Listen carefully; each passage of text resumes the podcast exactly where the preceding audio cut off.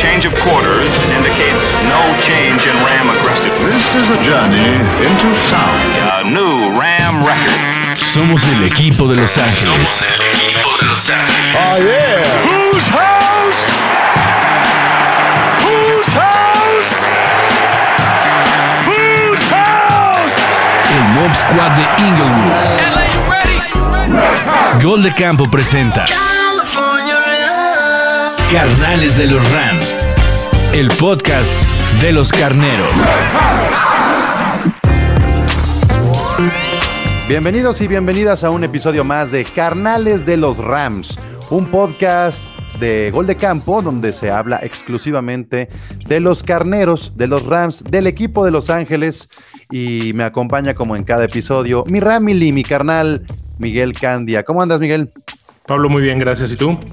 Todo bien, todo bien, ya contento porque este episodio está justamente en la previa de la pretemporada, entonces tendremos por fin un poco más de carnita para platicar ya de, de- del juego, de, de- de lo que podremos ver en la cancha para esta temporada. Y pues eso emociona un montón, ¿a poco no? Sí, claro, un poquito más de movimiento. Ya empezamos a ver este, a los jugadores que se van a jugar el todo por el todo para mantenerse en la, en la titularidad. Viene, viene lo bueno. Ya por fin se acaba esta sequía. Tuvimos el fin de semana pasado, a que arrancara esta, esta pretemporada, tuvimos el juego de entrenamiento entre los Rams y los Cowboys. Eh, y la neta, la neta, es que qué, qué disfrutable fue ver ese juego. O sea, eh, entiendo que como que lo que destaca más es la pretemporada como tal, los próximos tres juegos, porque ya los ves bien vestidos en el estadio y lo que quieras. Sí. Pero creo que ha sido de los videos de pretemporada que más he disfrutado de los Rams, pues desde que los sigo. Estuvo bueno el entrenamiento, ¿no? De- Sí. Después de, de que los vaqueros venían de, de perder atropelladamente con los acereros en el partido del Salón de la Fama, como que venían con esa espinita, querían ver con quién se la sacaban, eh, los ánimos estaban bien calientes, como siempre. Eh, yo me imagino que el nivel de tensión que debe de haber en esos entrenamientos debe estar altísimo, ¿no? Sí, y, Lo vimos. y además se veía que McVeigh estaba probando más a los que van a ser sus titulares, porque no volveremos a ver a Stafford, no volveremos, ver a, no volveremos a ver a Darrell Henderson, a Robert Woods, a Cooper Cup. Es muy poco probable que los veamos a todos ellos hasta que inicie la temporada. Entonces, como que McVeigh sí estaba exigiéndole mucho y tanto que al final dijo que no quedó contento con lo que vio en ese entrenamiento contra los Cowboys. Así es que podría haber sido mejor, ¿no? Que, que el equipo tiene mucho más para dar. ¿Tú qué rescatarías de, de ese, de ese juego donde se partieron la, la ofensiva, la defensiva, tuvieron como sus, sus momentos en contra de los Cowboys, hubo mucha polémica? ¿Qué es lo que más rescatarías? Sigo siendo renuente, pero creo que Stafford más o menos dio, dio buenos, buenos movimientos. Lo vi muy poco, lo vi ya casi al final. Este. Definitivamente el nivel que trae la defensiva de desconcentración mental es muy interesante. O sea, no desconcentración de la misma defensiva, sino de desconcentrar a los de enfrente. Porque al final de cuentas es ver cómo el equipo de Dallas se le, se le va a Aaron Donald. eh, se- ahí el, el dinero como que lo agarra de más, pero como que ya traían ese, ese trip, ¿no? Medio, medio ya agresivo, como que, no sé, siento que la defensiva pudo haber hecho algo ahí fuera de la línea que los pudo haber descontrolado por completo. Hablas de la jugada de Connor Williams que terminó en la campal. Efectivamente. Efectivamente hablo de esa, de esa jugada. No, estuvo, estuvo muy, está muy interesante verlo. Está muy interesante el, el ver todo lo que pasó. No lo vi completo, insisto, y me doy de topes en la cabeza y ya no, lo, ya no he tenido chance de sentarme a verlo. Pero como que, insisto, ese, ese, esa pinche psicología que tiene la línea defensiva, empezando por un Jalen Ramsey que se te mete abajo la piel con sus comentarios pinches ojetes, como que le llegaron a toda la línea, ¿no? Entonces, ahí está, ahí está el resultado. Para los que no vieron eh, el juego, las repeticiones de esta campal, hay una jugada donde Aaron Donald queda frente a Connor Williams y lo termina sujetando Connor Williams a Aaron Donald del jersey. Y entonces, en ese manoseo de, de ambos, al principio Connor Williams sacude a Aaron Donald y lo tira, pero rápidamente se recupera sobre sus pies Aaron Donald y termina sobre Connor Williams. Ya, ya Aaron Donald recuperado, pues difícilmente en la campal, creo que... Lo, tiran. Ajá, difícilmente iba a perder, iba a perder ahí el equilibrio. Pero eh, hay una toma bien buena donde se ve que hay un jugador de los Rams que se va sobre Connor Williams. Y a mí me quedó con el buen sabor de boca de saber que tenemos a alguien con ganas de entrar a los putazos. Taylor, Taylor, este, Rap, Se fue luego, luego. se- o sea, ves al monstruo que es Connor Williams porque es más grande que Aaron Donald. O sea, Aaron Bueno, Donald Aaron, Aaron Donald no es muy alto. es- pequeño y, chaparros, y- sí. y macizo, pero se ve grandote Connor Williams. Y Ajá. Aaron Donald ya se ve como, como, como sujetándolo este, a Connor Williams, pero se ve como Taylor Rapp se avienta sobre Connor Williams. Y, y- y se ve ahí un, pe- un pequeñín, un pequeñín, porque si Aaron Donald es pequeño, pues Taylor es más pequeño.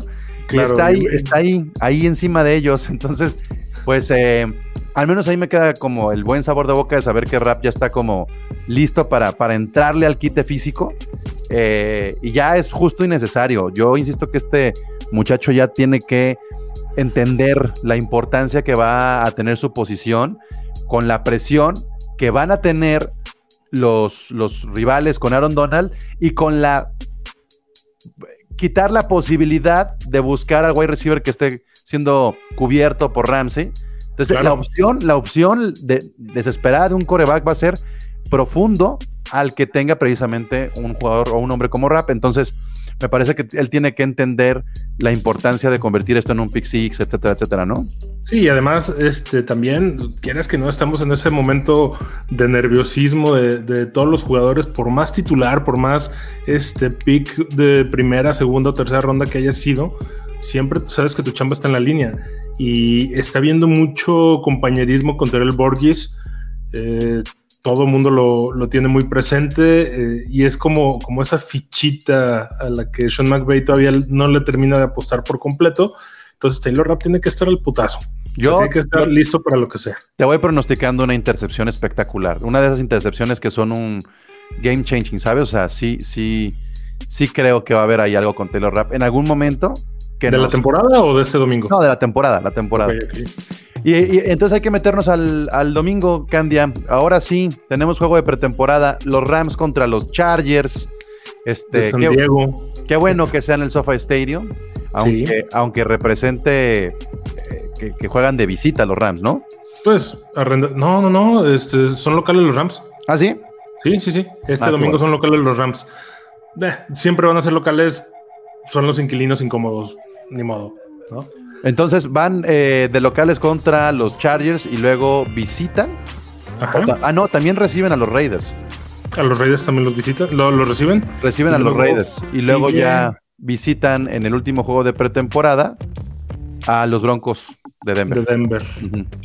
Perfecto. No vamos a ver titulares, no vamos a ver grandes cosas en cuanto a titulares, pero creo que los, los no titulares van a hacer un buen papel, ¿no? Sí, ahí lo que tenemos que aclarar es eso. No, la tirada de Sean McVay es no arriesgar el físico, porque eh, ha, habido, ha habido sustitos. Además del susto de Stafford del dedo, también nos sacó un susto Darrell Henderson. Sí. O sea, o sea, ya también, ¿no? Henderson se lastimó su mano en el- la práctica del, de- del día de hoy.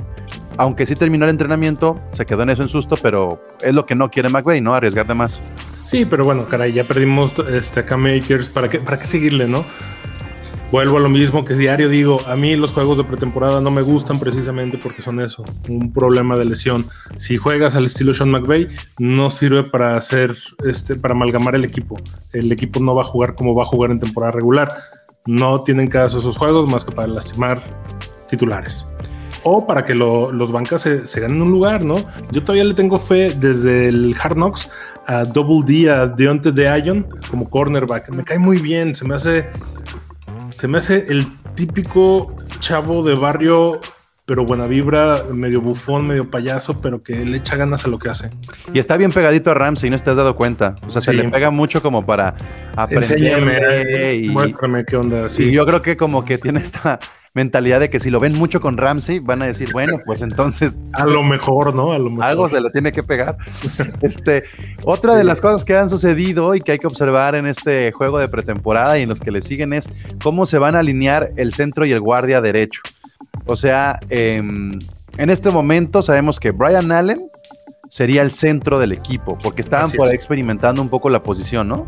Sí, pero ya este, lo dijo Sean McVay y aparte en un ratito más platicamos, ya salió el primer depth chart no oficial y, y efectivamente sale Brian Allen como, como centro. Entonces, A ver, platícanos cómo está configurado el depth chart para mira, tener déjame, vamos, no hay sorpresa, eh, primer receptor abierto, Cooper Cup, primer end, Tyler Higby, este, guardia izquierdo, lo sabíamos, Andrew Whitworth, guardia, no digo tackle izquierdo, guardia izquierdo David Edwards, sinceramente no tengo idea.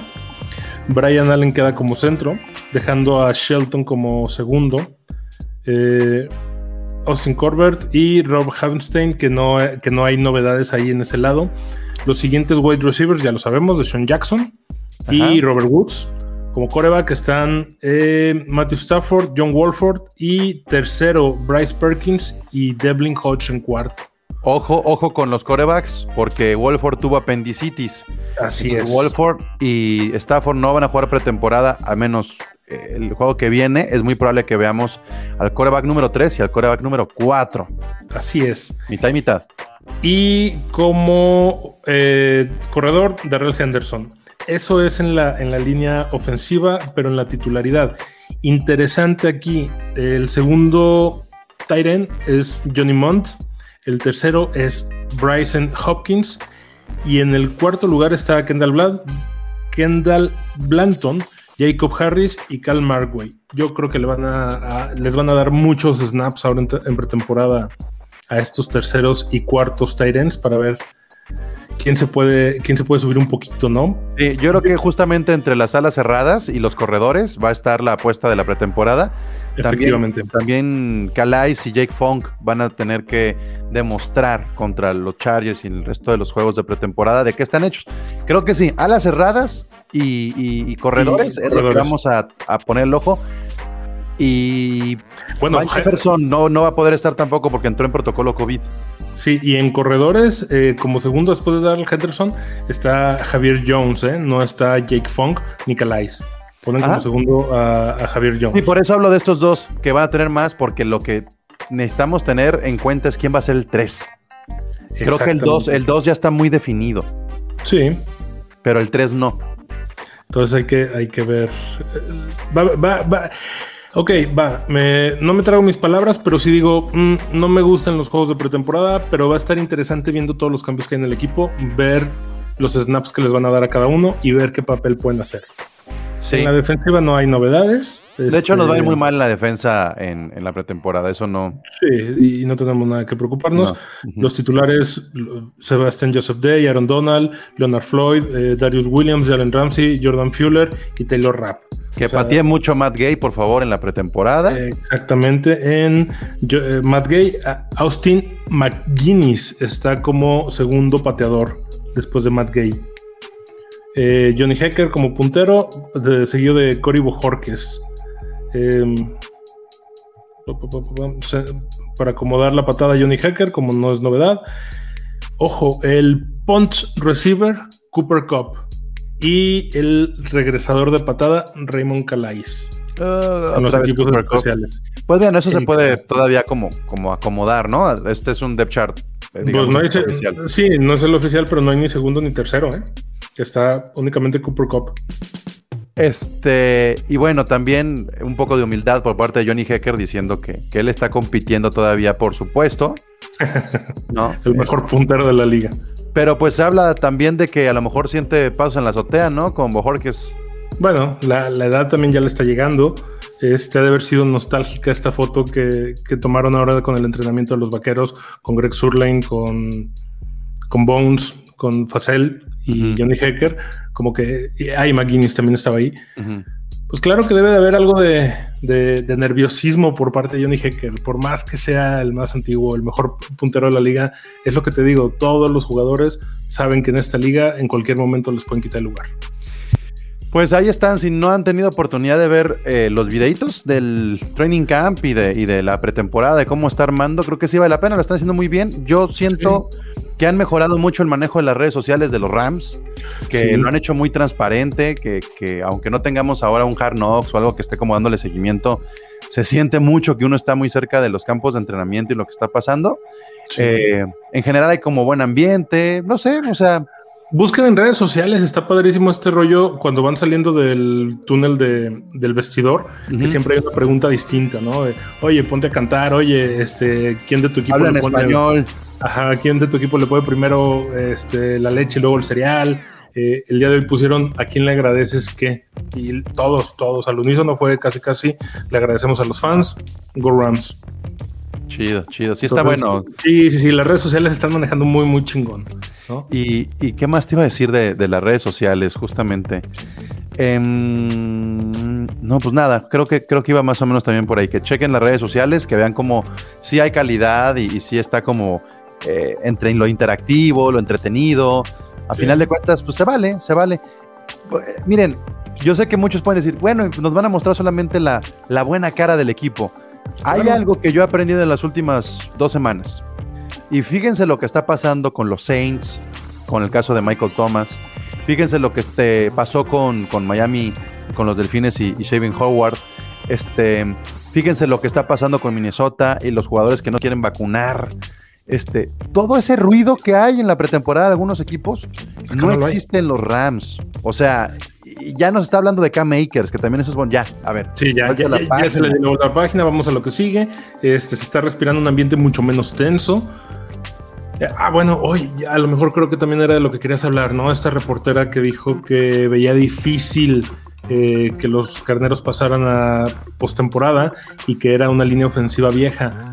Híjole, lo que es a veces no saber, no del equipo, sino de la liga en general. Es el equipo más joven en promedio que de la liga.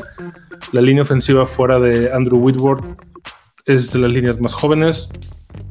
Pero bueno, volvemos a lo que venimos diciendo desde el año pasado. El equipo se está ganando el odio de mucha gente. Eso es buena señal. Sí, y además yo sí creo, o sea, por más Rams que seamos y que yo sí creo que tenemos como para pelear el, título divisional, si los Rams no califican a playoffs, va a ser por la alta competencia que hay en, en la división. O sea, están muy bien los cuatro equipos. Sí veo un poquito más adelantado a los Rams y el potencial de San Francisco puede estar arriba sobre los Seahawks, este, que, que a mí no me convencen. Yo sé que tienen a Russell Wilson, pero a mí no me convencen para arrasar la división. Y Arizona me parece que puede subir mucho, mucho, mucho, mucho este año. Entonces, tampoco hay que alarmarnos con el hecho de que alguien comience a hablar de que los Rams no, no lo ven en playoffs. Es, es muy probable, pero en general los rankings lo ponen como el, el top 5, el Power Ranking. es, o sea, es el es. número 5. Olvídense la división. Power Ranking número 5 es muy bueno para, a No, diferencia del año pasado que nos ponían en el número veintitantos. Y el Power Ranking es este, subjetivo. Las casas de apuestas de Las Vegas, que son 100% mecánicas, está en el top 5 prácticamente en todas. Eso, o sea, ¿qué más quieren? Eh, también como alguno de los datos que nos tienen que acompañar durante la temporada. Grabamos esta semana el especial divisional de la NFC eh, Norte. ¿no? Platicamos ya con los representantes en el podcast de Gol de Campo de los Bears, de los Lions, de los Vikings y de los Packers, que a final de cuentas va a ser la división que se mida eh, en la conferencia contra la división oeste, la NFC West. Este, y algo que hay que resaltar, porque estaban platicando, "No, les va a dar frío, les va a dar. Nuestro coreback enfrentaba dos veces al año A Green Bay, a los Vikings y a los Bears, que son los mejores, porque a los Lions se les tiene que ganar en automático. Sí, claro. O sea, se les tiene que ¿Qué- ganar en automático. Que volvemos, eh, el hecho de Jared Goff estando en Detroit es así como puede ser un partidazazazazo donde Goff se juegue hasta el alma para tratar de ganarlo, o puede ser un partido muy aburrido. Sí. Pero, pero, pero, pero, a ver, Aaron Rodgers sí el año pasado nos sacó de, de lo- de los playoffs, pero viene, viene de un desmadre bien cabrón en el equipo. El equipo no está, no está bien unido, no está bien cosido desde las. Y desde sigue las siendo el head coach Matt LaFleur, que es conocido de McVay. Exactamente, no deja de ser su, su, su compañero, su compadre en ese sentido, ¿no? Que se tiene la medida tomada. Chicago ah, va, para mí va a ser muy interesante ver a Khalil Mack, el jugador con más mala suerte de la vida. Pero lo vimos la temporada pasada, o sea, le no, soplaron a no Chicago. trasciende, exactamente, y no trasciende. Y, y Minnesota, bueno, Minnesota. Hay cuidado que no contagien. Pero mira, Así de fácil. e- este factor sí es bien importante, el, que hecho, el hecho de que Matthew Stafford conoce muy bien a estos rivales de, de esta temporada, porque da un poquita, poquita ventaja, ¿no? Y, y ahora que se ha hablado mucho también, es que ahora si, si los Lions, tenemos que hablar de los Lions y Jared Goff, se ha hablado mucho que en el, en el entrenamiento con parte de Jared Goff ha quedado un poco como decepcionada la prensa por la profundidad de los pases de Goff. Así O sea, es. a los Lions, a los que viven los entrenamientos de los Lions constantemente, ya les brinca el, eh, Los virotazos que avientan, ¿no? la diferencia que hay entre el brazo de Stafford y de Goff. No se trata de comparar al ex coreback de los Rams con el actual coreback de los Rams. Simplemente lo que quiero es que se den cuenta cómo ya se extraña el brazo de Stafford en los Lions y el gran alcance. Y una de las primeras frases que dijo Sean McVay a su equipo cuando contrataron a Stafford es vamos a lanzar profundo. Esa es- Claro. es, es una de las frases que se ha rescatado recientemente. Vamos a lanzar dijo, ¿eh? No solo lo dijo, lo demostró contratando a Deshaun Jackson. Entonces, eh, es bien importante eh, con esta serie como de eventos decir, a ver, en los Lions se dieron cuenta que no van a lanzar profundo. McVay, cuando suma a Stafford, lo primero que piensa es, vamos a lanzar profundo. Más la llegada de Deshaun Jackson, más el abanico de posibilidades que hay con los wide receivers. Ojo, guardarse a Matthew Stafford es justamente eso, cuidar el brazo y el juego de profundidad. Ahí es donde vamos a ver unos Rams que no hemos visto en la era McVay. Y a mí eso sí me comienza a emocionar. Tristemente falta un mes para ver eso, pero, pero es el discurso que se ha manejado y es precisamente lo que se ha reportado mucho en el campamento, ¿no? Se va rápido, no pasa nada. con- son cuatro semanas, ya va a haber juegos de pretemporada, al menos ya podemos medio masticar un poquito de fútbol americano.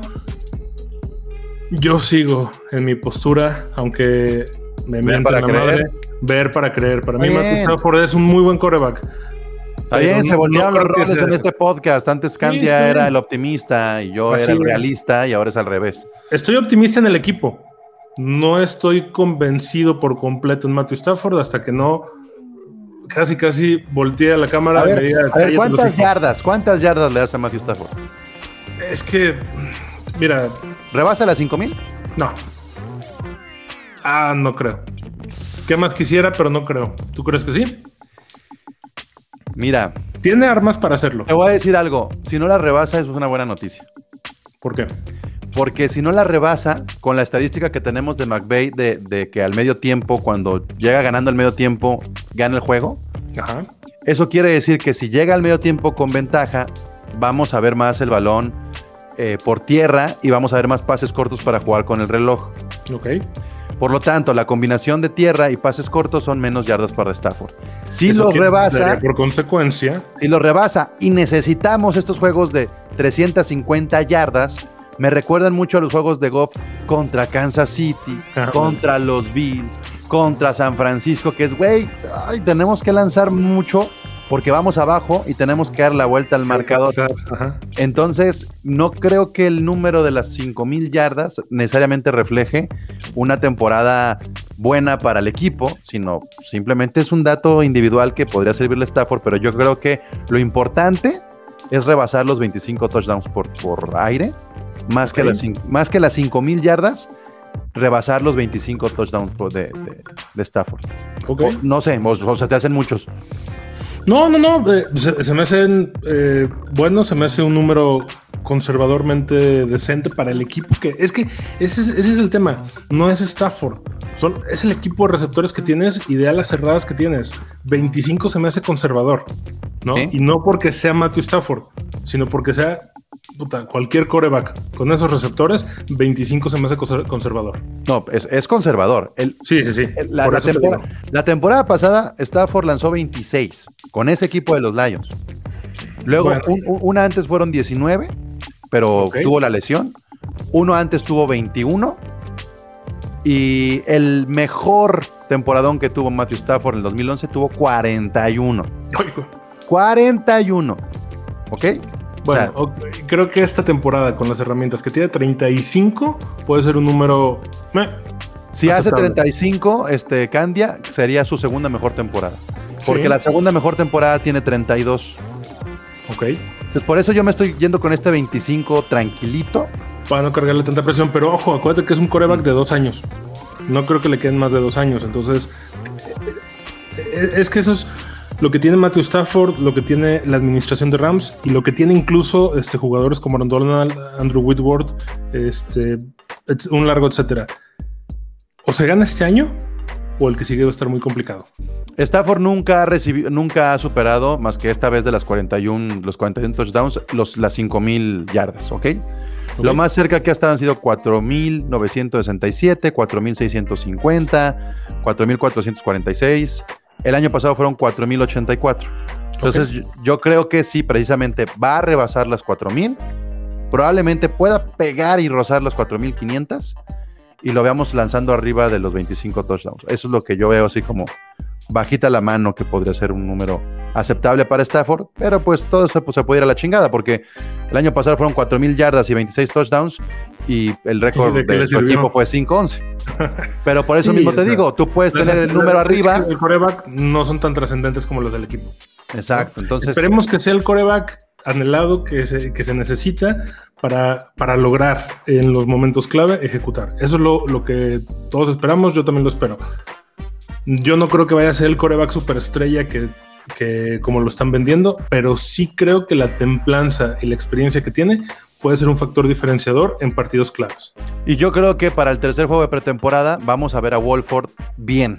Sí, Vamos a ver una realidad de Wolford que no hemos visto, que es un juego relajado, sin presión, ¿qué puede hacer con los Rams? que no, que no se juegue tanto el pinche físico, ¿no? ¿Ah?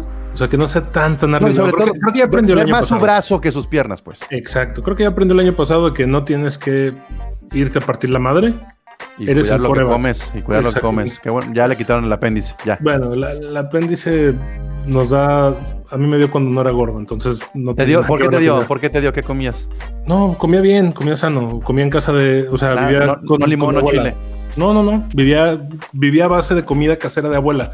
Simplemente me dio un día y se acabó, ¿no? O sea, ¿Hasta qué edad te puede dar esta madre? Porque yo vi apendicitis de Wolford y dije, bueno, pues es que es muy raro que te den los 20, pero sí te puede dar, pues. Pues. A mí me dio que tenía 11. Es muy normal en esa edad, o sea. Exactamente, lo normal. Se supone que es un pinche órgano que ya evolutivamente ya tenemos que deshacernos de él. Pero bueno, le pasó a Wolford, quién sabe qué comió estando en Los Ángeles. No me sorprende que estando en Los Ángeles haya comido algo que le haya hecho daño. Al- al- los mejores tacos del mundo están en Los Ángeles, entonces ah, es bien fácil y bien sencillo que haya pasado algo así. Oye, y el fin de semana del Hall of Fame y Isaac Bruce, ¿cómo lo viviste? Este, Ah, qué chingón. Qué chingón, pero todavía nos hace falta este, que reconozcan a Torrey Holt y a Steven Jackson. este, yo, yo vi, se me hizo bien padre ver esa imagen de- Ah, del abrazo de- de Warner. El greatest show, show on turf otra vez juntos. Sí, y la verdad es que yo no, pues, no es algo que yo haya vivido en carne propia, pero definitivamente ver, ver 20 años después, 21 años después, Sí. cómo, cómo, cómo existe esa hermandad, pues está padre, ¿no? Ojalá que en Claro. 20 años podamos hablar de lo mismo de esta generación precisamente. Exacto. Y ojo, eh, con todo y que Warner se ha desligado mucho de los carneros y está mucho más afiliado a los cardenales, se sigue notando A mí se me hace que va, viene para atrás. por lo de la película y todo Por el la película, por Sí. la mudanza a LA, como que él siente que, que le está reviviendo esa madre. Vas a ver. Claro, claro, y va a regresar y no dudes que en algún momento haya algún movimiento de la administración y lo inviten como asesor o algo. Por cierto, hablando de corebacks en medios, Alex Smith va a estar comentando partidos esta temporada. Creo que lo firmaron por ahí en alguna cadena. No recuerdo si fue ESPN u otra, pero Alex Smith, este, pues ya, lo vamos a escuchar. Qué bueno, qué bueno, merecido. Bien, Merecido. Tuscandia, pues algo que quieras agregar en el episodio de Carnales de los Rams de este día. Ah, Go Rams. Muy bien, pues entonces solamente queda decir Whose house? Rams house. A change of quarters indicates no change in Ram aggressiveness. This is a journey into sound. A new Ram record. Somos el equipo de Los Ángeles. Somos el equipo de Los Ángeles. Oh yeah. Whose house?